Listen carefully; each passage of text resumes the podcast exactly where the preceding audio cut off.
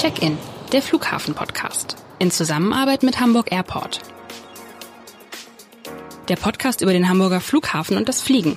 Bernd Röttger, stellvertretender Abendblatt-Chefredakteur und Reisender, spricht mit interessanten Menschen, die uns abheben lassen. Alle 14 Tage neu.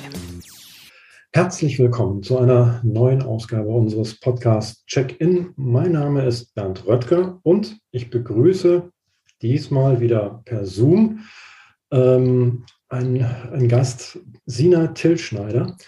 Ähm, sie ist Zollbeamtin am Hamburger Flughafen und eigentlich, jetzt sitzt sie mir alleine gegenüber, eigentlich sind sie nicht allein am Flughafen unterwegs, ne? Das ist richtig. Hallo, Herr Röttger. Sie sind, ähm, mit wem sind Sie unterwegs? Ich bin mit meinem Diensthund Mats unterwegs. Äh, eigentlich, na, ich will nicht sagen ausschließlich. Also er braucht natürlich nach seiner Arbeitszeit auch äh, seine Erholungspause. Aber ja, wir sind ähm, ein Team. Ich und genau. mein Hund. Und wie ich, genau, und wie ich gerade gehört habe im, bei der Begrüßung, äh, der andere Teil des Teams, also sprich Mats, ähm, schläft gerade. Genau. Heute hatten wir frei, gestern und vorgestern hatten wir Spätdienst. Äh, heute haben wir einen dienstfreien Tag und ja, der wird auch so genutzt mit langen Spaziergängen äh, und ordentlicher Erholung und die holt er sich jetzt gerade. Okay, mal was anderes in der Nase als das Gepäck der Fluggäste. Genau. Wie müssen wir uns das vorstellen? Also unsere, äh, unsere Hörerinnen und Hörer, ähm, Sie sind es sozusagen, äh, die in dem Gepäckbereich äh, herumgehen äh, mit, mit Mats und dann ähm, schnüffelt er an den Koffern oder genau. wo trifft man sie?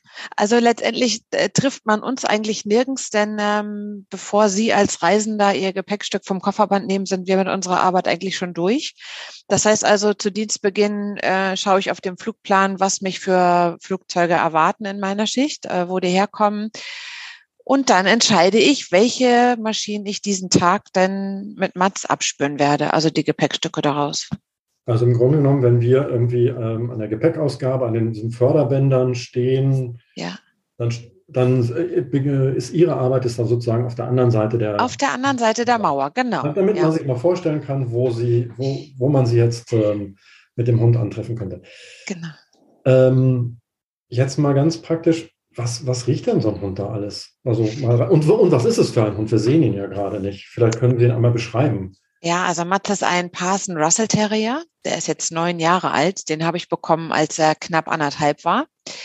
Äh, er wurde ausgebildet zum Artenschutz-Spürhund. Er findet also alles, was man sich unter Artenschutz vorstellen kann, in tierischer Hinsicht, mhm. äh, sowie Produkte daraus. Also er findet nicht nur oder soll nicht nur lebende Tiere finden, sondern auch ähm, Schlangenledergürtel, Muscheln, Korallen, Elfenbein, Produkte aus Elfenbein, äh, Kaviar, Pelze, also äh, eine riesen Bandbreite. Ich glaube, wir sind mittlerweile bei zwölf Duftstoffen, die wir in regelmäßigen Abständen kontrollieren oder nicht kontrollieren, sondern trainieren. Ähm, ja, also das ähm, ja eigentlich allerhand bei. Jetzt gerade ganz aktuell haben wir ähm, Nashornhorn, was ja auch sehr gefragt ist gerade im Weltmarkt. Okay. Ähm, ist bislang an mir vorbeigegangen, aber ähm, das wissen ja. Sie besser.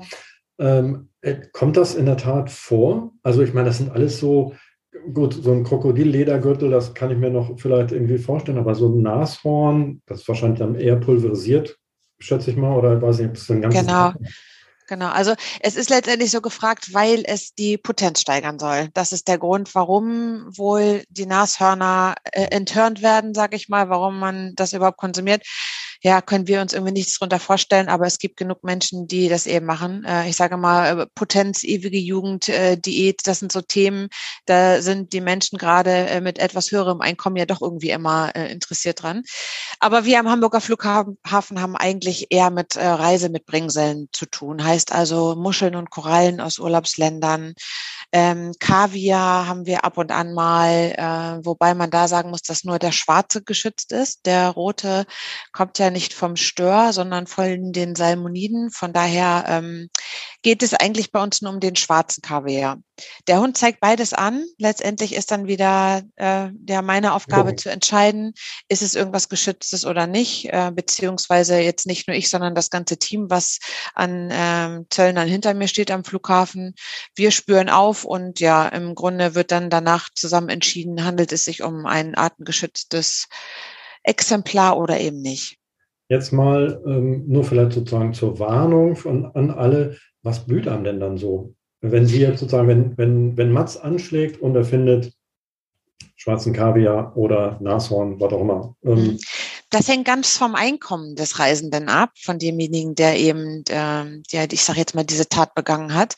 Ähm, das legen wir aber nicht fest, sondern das geht an die Straf- und Bußgeldstelle, an unser Hauptzollamt Itzehoe und äh, die machen alles weitere. Also wir sind letztendlich feststellende Behörde und äh, die weitere Abhandlung wird dann durch unser Hauptzollamt übernommen. Deswegen kann ich da leider nichts zu sagen. Aber ich glaube nicht, dass es ein Kavaliersdelikt ist, wenn man gegen das Artenschutzrecht äh, verstößt. Also es wird hoffentlich ordentlich teuer. Hoffentlich Im, ordentlich im teuer. Sinne, im, Im, Sinne der, der, ähm, der, des Artenschutzes. Ja.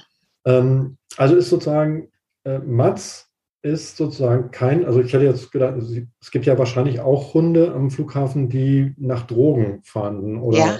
so. Also es gibt sozusagen unterschiedliche Hunde für unterschiedliche ähm, ja, Bereiche. Bereiche. Genau, also es gibt äh, zum Beispiel auch Bargeldspürhunde, die können äh, ein Bargeld am Menschen spüren, aufspüren oder auch im Gepäck. Dann gibt es die äh, Rauschgiftspürhunde, die sowohl an Personen suchen als auch wieder an Gepäck oder auch ähm, in Objekten, sprich also in Wohnungen, Autos, äh, Lagerhallen, sowas. Ähm, Artenschutz gibt es. Äh, es gibt Tabakspürhunde, also die werden natürlich äh, immer nur an den Orten eingesetzt, wo es auch wirklich Sinn macht. Und äh, so ein Artenschutzspürhund macht macht am Flughafen natürlich Sinn. Genauso wie wir Rauschgiftspürhunde am Flughafen haben und demnächst auch Bargeldspürhunde. Also im Grunde genommen kann es dann sein, dass Sie wählen sich die eine Maschine aus, aufgrund des, des weil es interessant ist für den Artenschutz. Ja. Ähm, und ein anderer Hund ist dann vielleicht bei dem in Sachen Drogen ähm, äh, beim Gepäck unterwegs, oder? Genau, also es kommt auch schon mal vor, dass wir eine Maschine mit zwei Hunden abspüren. Ähm, wobei wir dann zum Beispiel gerne so, ich sage jetzt mal, Sammelflieger nehmen aus äh, Frankfurt, aus Paris oder aus Amsterdam. Ähm, das sind große Drehkreuze und in Hamburg äh, kommt dann letztendlich äh, aus aller Welt ähm, Gepäck an. Und von daher kann, kann ich jetzt für meinen Bereich auch gar nicht speziell sagen, wir suchen jetzt nur ähm, an Maschinen, die aus der Türkei zum Beispiel kommen oder aus Russland. Also Artenschutz kommt oder kann im Grunde von überall herkommen. Deswegen äh, sind wir da überhaupt nicht festgelegt auf irgendein Herkunftsland. Ähm, wie muss ich mir das denn vorstellen? Wie lange kann so ein Hund das machen am Tag? Das ist ja anstrengend wahrscheinlich auch für ihn, oder? So ja, das, das ist unheimlich anstrengend, diese äh, Sucharbeit. Ähm, also ein Suchdurchgang an einer Maschine, je nachdem wie groß sie ist, dauert circa 20 bis 25 Minuten und äh, darauf folgt dann meistens ein großer Spaziergang und dann darf er sich gerne noch mal eine Stunde anderthalb erholen, bis dann die nächste Maschine für ihn. Also im wahrsten Sinne des Wortes die Nase frei, wieder frei bekommen. Genau, ja. Vorstellt. Mhm. Also der kleine Terrier, der ist ja auch äh, so, ähm, ja, der wird gar nicht arbeitsmüde. Er will immer mehr und immer mehr. Äh, aber meine Aufgabe ist es dann eben zu erkennen, dass äh, die Suchleistung im Grunde schwächer wird, um dann zu sagen, okay, jetzt haben wir 20 Minuten intensive Suchleistung hinter uns, jetzt müssen wir wirklich einen Cut machen und sagen, jetzt kriegst du deine Pause. Der wird immer weiter suchen, immer weiter rennen, aber die Qualität wird halt irgendwann schlechter, weil es ihn ja auch erschöpft. Woran merken Sie das, dass die Suchleistung nachlässt? Se sehen Sie ihm das an oder, oder machen Sie denn so Tests oder sowas? Nee, also man sieht ihm das schon an. Und äh, ich sag mal, im Gegensatz zu normalen Hundehaltern sind wir ja 24 Stunden beisammen. Das heißt also, äh, ich erkenne ihm ja seine Laune morgens an der Nasenspitze an und genauso ist es bei ihm aber auch. Also wenn wir uns morgens begegnen, wissen wir schon so ungefähr, wird's ein guter oder schlechter Tag. Mit anderen Worten, wir können uns gegenseitig sehr gut lesen. Und äh, wenn er dann da über die Koffer flitzt und ich schon merke, äh, sein Fang ist ständig auf, ähm, er hat mehr Interesse, über die Koffer zu hüpfen, als tatsächlich die, die Nase einzusetzen und ja sein Maul zu schließen und seine Nase zu benutzen, äh, dann merke ich immer schon, okay, jetzt wird es dann doch Zeit. Aber im Grunde oder ich sag mal, in den meisten Fällen ist es eigentlich so, dass das Gepäck eher zu Ende ist, bevor wir äh, unsere Arbeit einstellen. Also das Pensum, was dann geliefert wird, das können wir auch gut abarbeiten. Also ich lerne schon mal, Hunde sind auch launisch. Äh, oh ja. und was ich dazu auch noch sagen muss, also wir können die auch nicht zur Arbeit zwingen. Also letztendlich werden die natürlich schon nach ihrem Spieltrieb ausgewählt. Die müssen ja, ähm, ja verschiedene oder ein Prozedere überhaupt erstmal durchlaufen, bevor sie Zollhund werden. Äh, mit einem Hund, der nur einen halben Spieltrieb hat von meinem Hund, kann ich natürlich auf der Arbeit wenig anfangen. Ne? Also ich kann ihn, wie gesagt, zu der Arbeit nicht zwingen. Wenn der mal einen schlechten Tag hat oder äh, absolut mal partout nicht will, nicht mit mir spielen will, das gibt es tatsächlich auch mal, äh, dann ist das so. Ne? Dann wird er einen Tag äh, im Zwinger bleiben, beziehungsweise mit mir spazieren gehen und dann muss das auch mal so sein. This is your invitation to a masterclass in engineering and design. Your ticket to go from zero to 60 with the Lexus Performance Line. A feeling this dynamic is invite only. Fortunately, you're invited. Experience the exhilaration of the Lexus Performance line and some of the best offers of the year on select models at the Invitation to Lexus sales event, now through April 1st. Experience amazing at your Lexus dealer. Ähm, das finde ich jetzt ein, super interessanter Punkt, der mich gleich irgendwie zu, zu einer vielleicht etwas absurden Frage ähm, führt. Ähm, äh, weil Sie können ja dann auch nicht arbeiten, wenn der, wenn, oh. wenn doch, ja, ich habe ja nicht nur, ich habe ja nicht nur die Hundearbeit, sondern äh, ich mache ja auch noch ganz normale Kontrolltätigkeit am Hamburger Flughafen. Aha. Heißt also, in der Zeit, wo der Hund dann Pause hat, bin ich natürlich für die anderen Kollegen äh, da und dann machen wir andere Kontrollen. Also das kommt noch dazu. Aha, genau, das ist ja. super. Ähm, wie muss ich mir das denn vorstellen? Ähm, haben Sie sich, also er hat vielleicht erstmal einen Schritt zurück.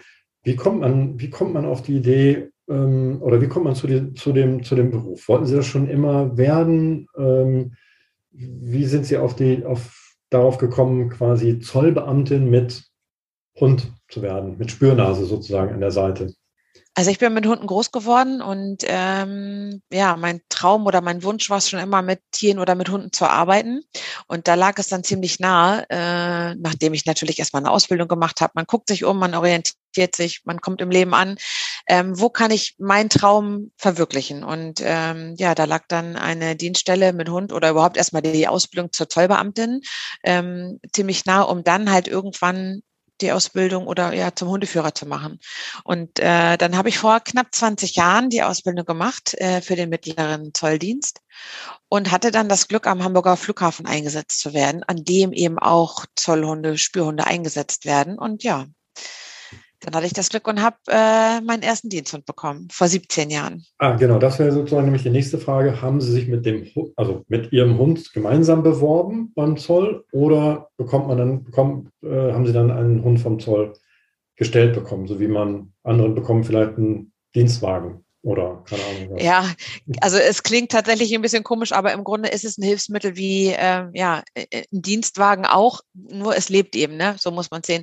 Ähm, nee, ich habe mich auf die Stelle beworben als Hundeführer. Äh, dann muss man verschiedene Kriterien erfüllen. Also man muss äh, hundeaffin sein, man muss äh, schon mal einen Hund in Pflege gehabt haben, bestenfalls verschiedene Dinge. Und dann, äh, wenn man denn dann zugelassen wird als Hundeführer, ähm, geht man gemeinsam auf die Suche mit dem Zollhundelehrwart. Letztendlich ist es ja auch so, ähm, ich muss bestimmt jetzt, ich sag mal, mit dem Terrier zwölf Jahre verbringen. Äh, deswegen muss er mir ja auch gefallen. Also mir jetzt einfach einen Hund fortzusetzen und mhm. zu sagen, das ist jetzt dein Diensthund, mit dem musst du die nächsten zehn Jahre verbringen, würde ich persönlich schwierig finden. Das muss ja irgendwie auch harmonieren und zusammenpassen. Also haben wir uns dann zusammen auf die Suche gemacht. Äh, wenn man dann dann einen geeigneten Hund, vermeintlich geeigneten Hund gefunden hat, muss der oder wird der vor Ort äh, getestet mit verschiedenen Geschicklichkeitsaufgaben, äh, Durchhaltevermögen. Wie spielverrückt ist er tatsächlich? Denn äh, die ganze Ausbildung des Tollhundes baut sich über den Spieltrieb auf. Ähm, das kann man sich zum Beispiel so vorstellen, dass man den Hund am Halsband festhält, äh, den Ball ins Gebüsch schmeißt, sodass der Hund äh, den gesehen hat, wohin fliegt, dann dreht man den Hund noch einmal um die eigene Achse, um ihn ein bisschen zu verwirren und lässt ihn dann los. Und dann schaut man eben, wie setzt er seine Nase ein, was bringt er schon für Voraussetzungen mit, wie lange bleibt er dabei, kommt er irgendwann ohne Ball wieder und sagt, hm, ich habe ihn nicht gefunden, ist egal, wir machen was anderes. Genau, also da wäre dann schon mal Haken dran, nicht geeignet. ähm, ja, und dann macht man zum Beispiel auch äh, solche äh, Übungen, man, ich sag jetzt mal, packt den Ball irgendwo sichtbar für den Hund hin, wo er aber nicht rankommt und schaut eben, wie verhält er sich in diese Situation. Bleibt er trotzdem dabei, versucht er irgendwie wie auch immer an diesen Ball zu kommen, fragt da Herrchen, Frauchen um Hilfe, äh, also wie verhält er sich dabei? Viele Hunde sagen dann zum Beispiel auch, ich sehe gar keinen Erfolg oder es verspricht mir hier gar nichts, äh, ich mache doch irgendwie wieder was anderes, wäre dann auch wieder rausgefallen. Also nachdem man das erstmal abgecheckt hat, ähm, würde man dann zum Tierarzt fahren. Dann gibt es eine tierärztliche Untersuchung von Herzultraschall über Blutbild.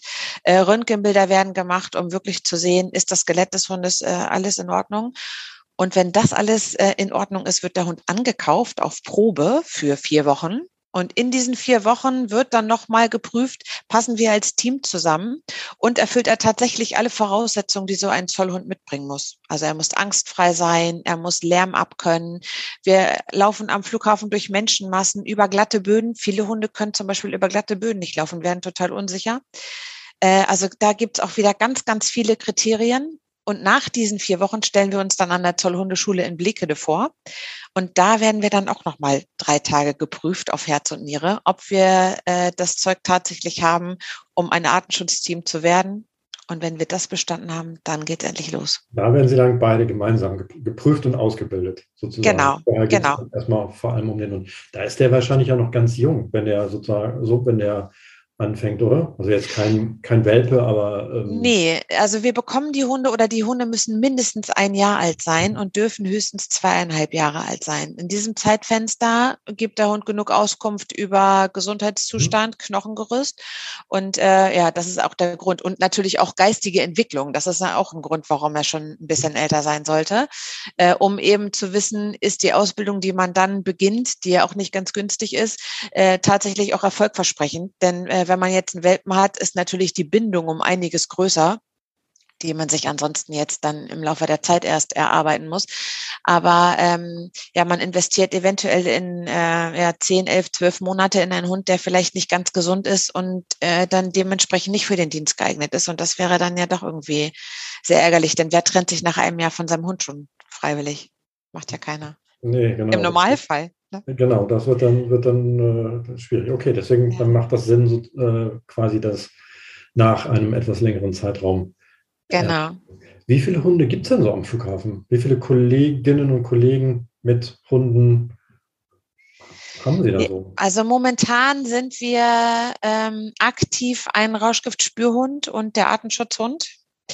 Äh, ein weiterer Rauschgiftspürhund steht in den Startlöchern und zwei Bargeldspürhunde. Das heißt also, wir werden in naher Zukunft wieder ein Team von fünf sein. Das letzte hatte ich jetzt gar nicht verstanden. Die, die beiden letzten waren? Äh, Bargeldspürhunde. Bargeld, achso, Bargeld, wirklich. Bargeld, Fand genau. ich sowieso gerade völlig faszinierend, dass Hunde Bargeld. Ähm, ja, finde ich auch. Überhaupt, also die. Aber heißt es doch, Geld stinkt nicht. Naja, doch, also ich, im Grunde, wenn man der Hundenase vertraut, dann stinkt, glaube ich, Geld ganz schön. Ähm, wie sieht denn sozusagen, ähm, also wahrscheinlich haben Sie ja dann, wir machen das nicht immer zur gleichen Zeit, sondern irgendwie unterschiedliche Schichten. Ähm, ja. Äh, mal ist es morgens, mal ist es abends. Wie sieht denn so ein typischer Tag aus für Sie und Mats? Ja, im Frühdienst sieht es so aus, dass wir ähm, ja zeitlich am Flughafen sind äh, zu Dienstbeginn uns mit den Kollegen kurz schließen, welche Maschinen wir irgendwie kontrollieren, mit welchen Hilfsmitteln. Wir haben ja am äh, Flughafen beim Zoll noch mehrere Hilfsmittel, also von Röntgengerät über Drogenwischteste, über diese Hundearbeit. Ähm, sind zivile Kräfte unterwegs, die sich in den Gepäckhallen unter die Reisenden mischen, genauso wie auf der Pier. Also äh, da spricht man sich dann eben ab und dann entscheidet man, also macht man einen groben Plan, ähm, welche Maschinen Maschinen denn dann jetzt für uns speziell interessant wären. Manchmal funktioniert der Plan, manchmal kommt was dazwischen. Wenn wir jetzt bei einer Maschine zum Beispiel einen Aufgriff haben, kann ich da ja nicht gleich zwei Stunden später die nächste Maschine machen. Also einen Plan macht man sich, aber ähm, ja, manchmal kommt das eben vor, also dass der nicht so bedeutet, ähm, er hat was gefunden. Mhm. Genau. Mhm. Kann auch manchmal schnell gehen. Ich hatte jetzt eine Dame zum Beispiel, die hatte äh, einen Ledergürtel, einen Reptilienledergürtel dabei und konnte mir aber glaubhaft versichern, die Dame war weit über 80, dass sie den äh, schon ich weiß gar nicht, 45 Jahre in ihrem Besitz hat. Äh, und von daher, also so sah er dann letztendlich auch aus. Okay. Ähm, und von daher war es dann so, ähm, dass sie mir das alles glaubhaft vermitteln konnte. Äh, ich konnte dann zollrechtlich nichts gegen sie einleiten, weil ähm, das Washingtoner Artenschutzabkommen ja erst seit 1975 besteht. Heißt also, alles, was man davor in seinem Besitz hatte, kann man haben, behalten, benutzen, darf es nur eben nicht veräußern. Und äh, in dem Fall war Mats total richtig, hat also super gearbeitet, aber zollrechtlich ist eben äh, ja, nichts bei rumgekommen sage ich jetzt mal so. Dass er das bei so alten Sachen noch riecht, ne?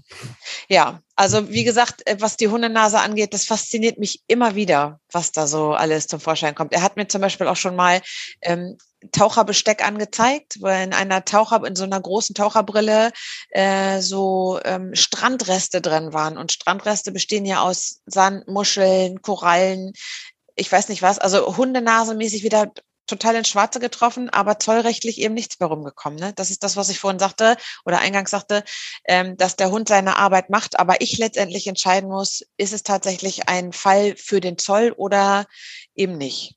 Naja, also so kleine Strandreste oder sowas, die hat man halt schnell mal noch vielleicht so ja. weg. Ne? Und das kommt genau. doch wahrscheinlich häufiger vor, dann, ja.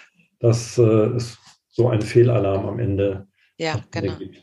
Gibt es denn dann eigentlich für Sie, wenn, wenn, wenn Mats und, und Sie dann hoffentlich auch irgendwie zwischendurch Pause machen, gibt es dann irgendwie so einen Bereich, in dem Sie dann rausgehen? Sie können ja nicht einfach übers Vorfeld äh, spazieren gehen, gehen Sie dann, gibt es irgendwo einen grünen Bereich dann, wo Sie dann mit ihm mal hingehen, sodass er sich vielleicht auch von den ganzen Eindrücken und dem, der Geräuschkulisse erholen kann? Also es ist am Hamburger Flughafen tatsächlich ein bisschen schlecht. Äh, große Auslaufflächen für den Hund gibt es da nicht. Zumindest nichts, wo er irgendwie ungeleint äh, langlaufen kann und sich da mal frei entfalten kann. Das gibt's nicht. Soll er ja auch gar nicht. Letztendlich soll er äh, sich lösen und sich kurz entspannen und dann äh, da weiterarbeiten. Dafür ist eben die Freizeit da, ähm, dass er da mal irgendwie flitzen kann und rumlaufen kann.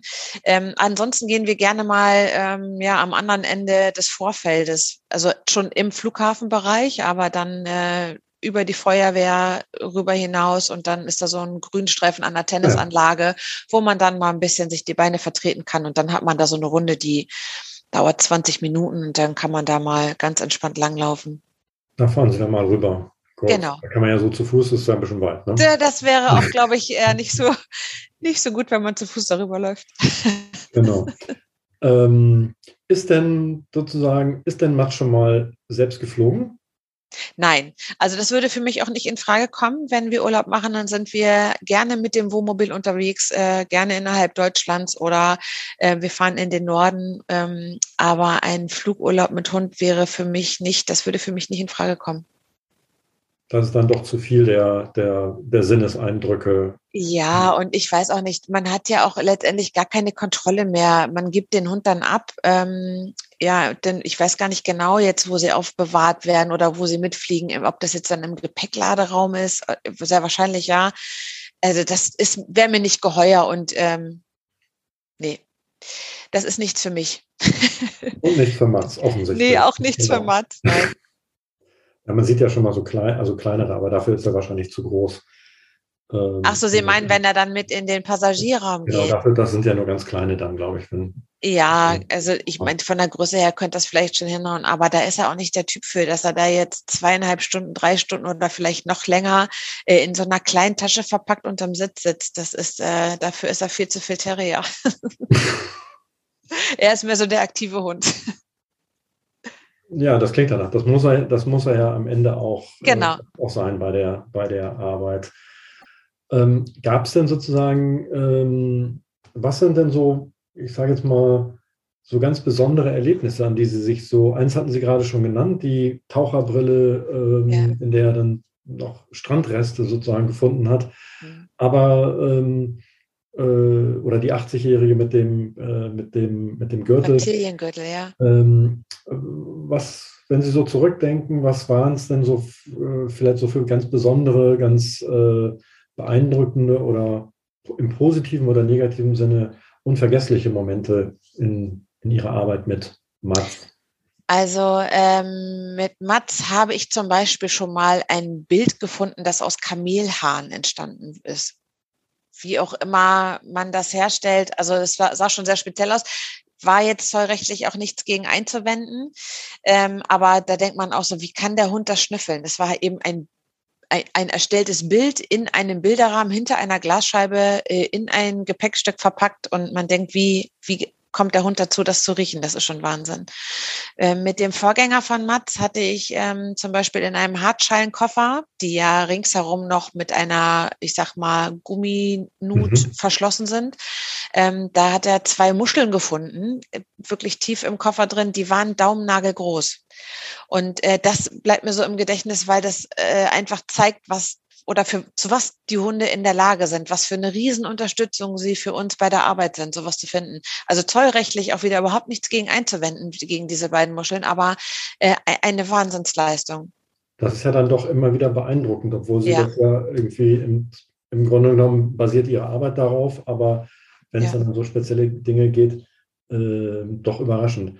Bei diesem, ich stelle mir gerade vor, bei diesem Gemälde, was Sie gerade beschrieben haben, da muss ja dann erst einmal eigentlich auch festgestellt werden, was ist das eigentlich oder, oder ähm, äh, wie, wie muss man sich das dann vorstellen? Untersuchen Sie das dann oder ist es dann erstmal das Gespräch mit dem äh, mit dem mit den Beteiligten. Also es ist schon so, dass wir natürlich äh, erstmal alleine versuchen, dem Ganzen auf die Spur zu kommen. Natürlich auch äh, anhand des Herkunftslandes, wo kommen Sie jetzt her im Gespräch mit den Beteiligten, was genau haben Sie da mitgebracht, wo haben Sie es gekauft, geschenkt bekommen etc. Äh, und wenn wir irgendwann mal gar nicht mehr weiter wissen, dann würden wir es vorübergehend in Verwahrung nehmen und zum Beispiel mit dem Zoologischen Institut zusammenarbeiten, mhm. die schon diverse Gutachten für uns erstellt haben, um dann eben zu erfahren, handelt es sich eventuell doch um eine geschützte Tierart oder nicht und äh, dementsprechend dann irgendwelche Verfahren einzuleiten.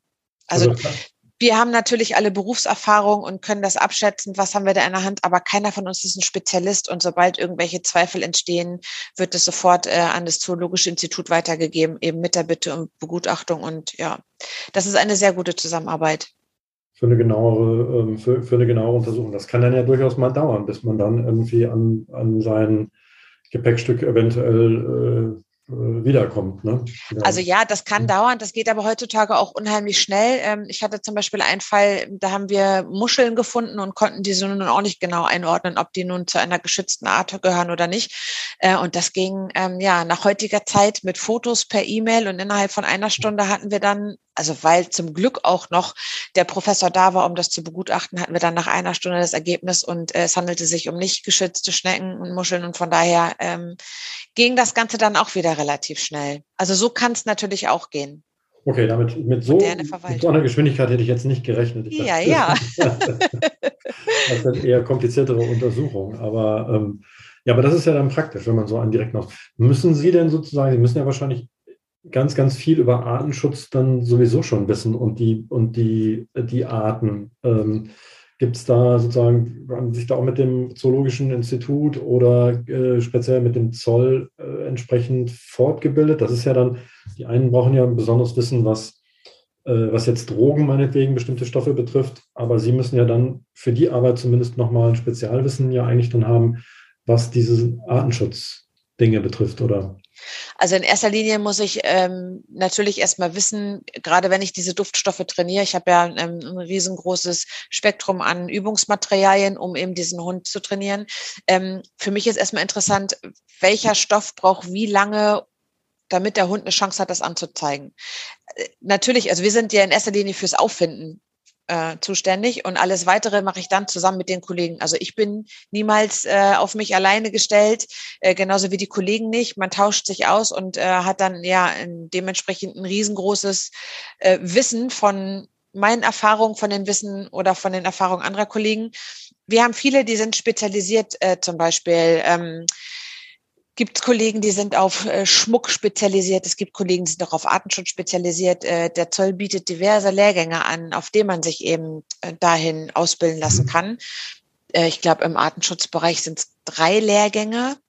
Ähm, ja, aber Sie müssen sich das so vorstellen, das ist ja unglaublich viel, was man da wissen muss. Das kann, ich sage jetzt mal, ein Mensch gar nicht alleine wissen, welche Muschel jetzt wie geschützt ist. Und ich bin auch, wie gesagt, gar kein studierter Mensch, der sich das jetzt alles, äh, ja, der jetzt jede Muschel oder jede Koralle kennt. Ähm, jedes Exemplar in welcher Situation das wie geschützt ist.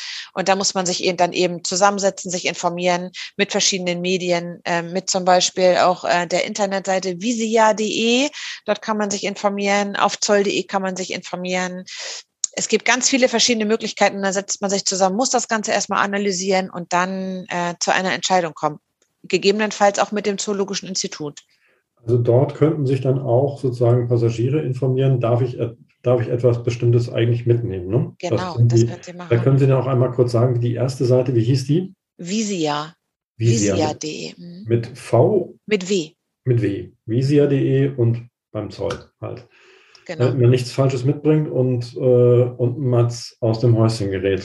Also mein Tipp wäre sowieso, äh, lasst es da, wo ihr es sehen könnt oder ja. wo ihr es gefunden habt. Erfreut euch in der Natur, aber was soll man jetzt mit so einer Muschel mit nach Hause schleppen? Man bringt sie mit, legt sie irgendwo hin, sie staubt im Regal voll und nach zwei, drei, vier Jahren schmeißt man sie wahrscheinlich eh in Müll, weil sie dann irgendwie überflüssig ist. Dann sollen sie lieber da bleiben, wo sie Ja, haben auch noch andere Menschen vielleicht Freude daran. So ist, glaube ich, eher der bessere Weg. Wenn Sie mit Mats nicht an den Koffern, also nicht Sie, sondern Mats schnüffelt an den Koffern, Sie begleiten Mats und leiten ihn dann, ähm, was machen Sie dann? Äh, was machen Sie? Ähm, Außerhalb der Hundearbeit. Genau. Also wie gesagt, ganz normale Kontrollen am Hamburger Flughafen. Wir haben am Flughafen drei Einheiten, äh, die sowohl für die Einfuhr als auch für die Ausfuhr äh, oder Einreise, Ausreise zuständig sind. Äh, die haben jeweils, ähm, ich will nicht sagen alle unterschiedliche Aufgaben, aber letztendlich doch alle die gleichen. Heißt also, ähm, ich kontrolliere die Einreise von Reisenden genauso wie die Ausreise. Bin auf der Suche mal nach Bargeld, kontrolliere, ob die Leute ihrer Anmeldepflicht nachgekommen sind. Äh, oder aber ähm, auch bei der Einreise schaue ich, ob sie die Einreisebestimmungen, die Einreisefreimengen eingehalten haben. Ähm, ja,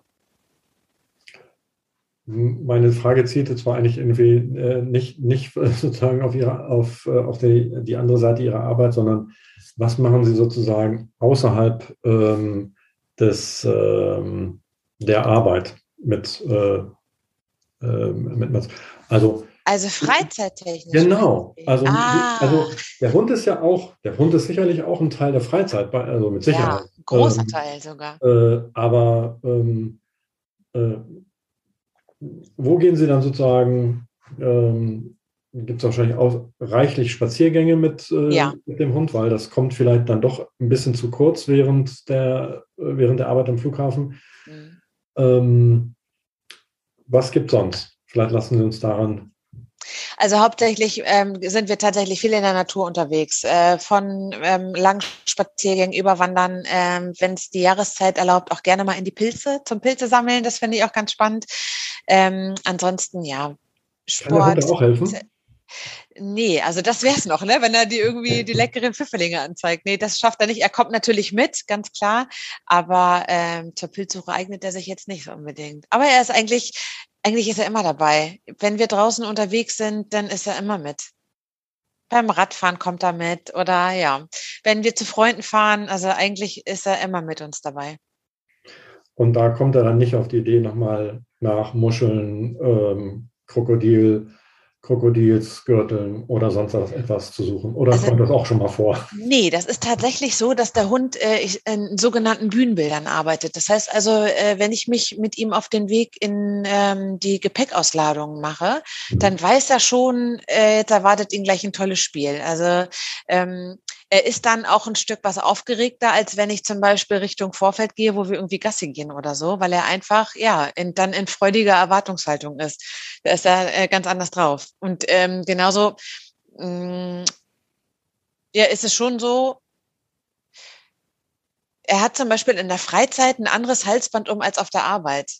Das ist ja. zum Beispiel auch so ein. Also Arbeitskleidung und Freizeitkleidung letztlich. Also quasi, genau. So dass er also weiß, äh, ob das jetzt, ich weiß gar nicht, bewusst oder unbewusst gewählt ist, aber ähm, in der Freizeit würde er niemals darauf auf die Idee kommen, jetzt irgendwie was Artengeschütztes zu suchen, weil er auch im Grunde ja nicht von mir eingestimmt wird und äh, kein Kommando bekommt und gar nichts. Also ähm, das heißt, ein, von einem Fall muss ich mal erzählen, und zwar waren wir vor zwei Jahren im Urlaub im Harz und sind da äh, gewandert und sind dann auch über Stock und Stein und äh, sind durch den Wald spaziert und er verharrte dann irgendwo auf dem Boden mit der Nase und wir haben gedacht, er nimmt irgendwas auf und haben geschrien, nein, Mats, früh weg da.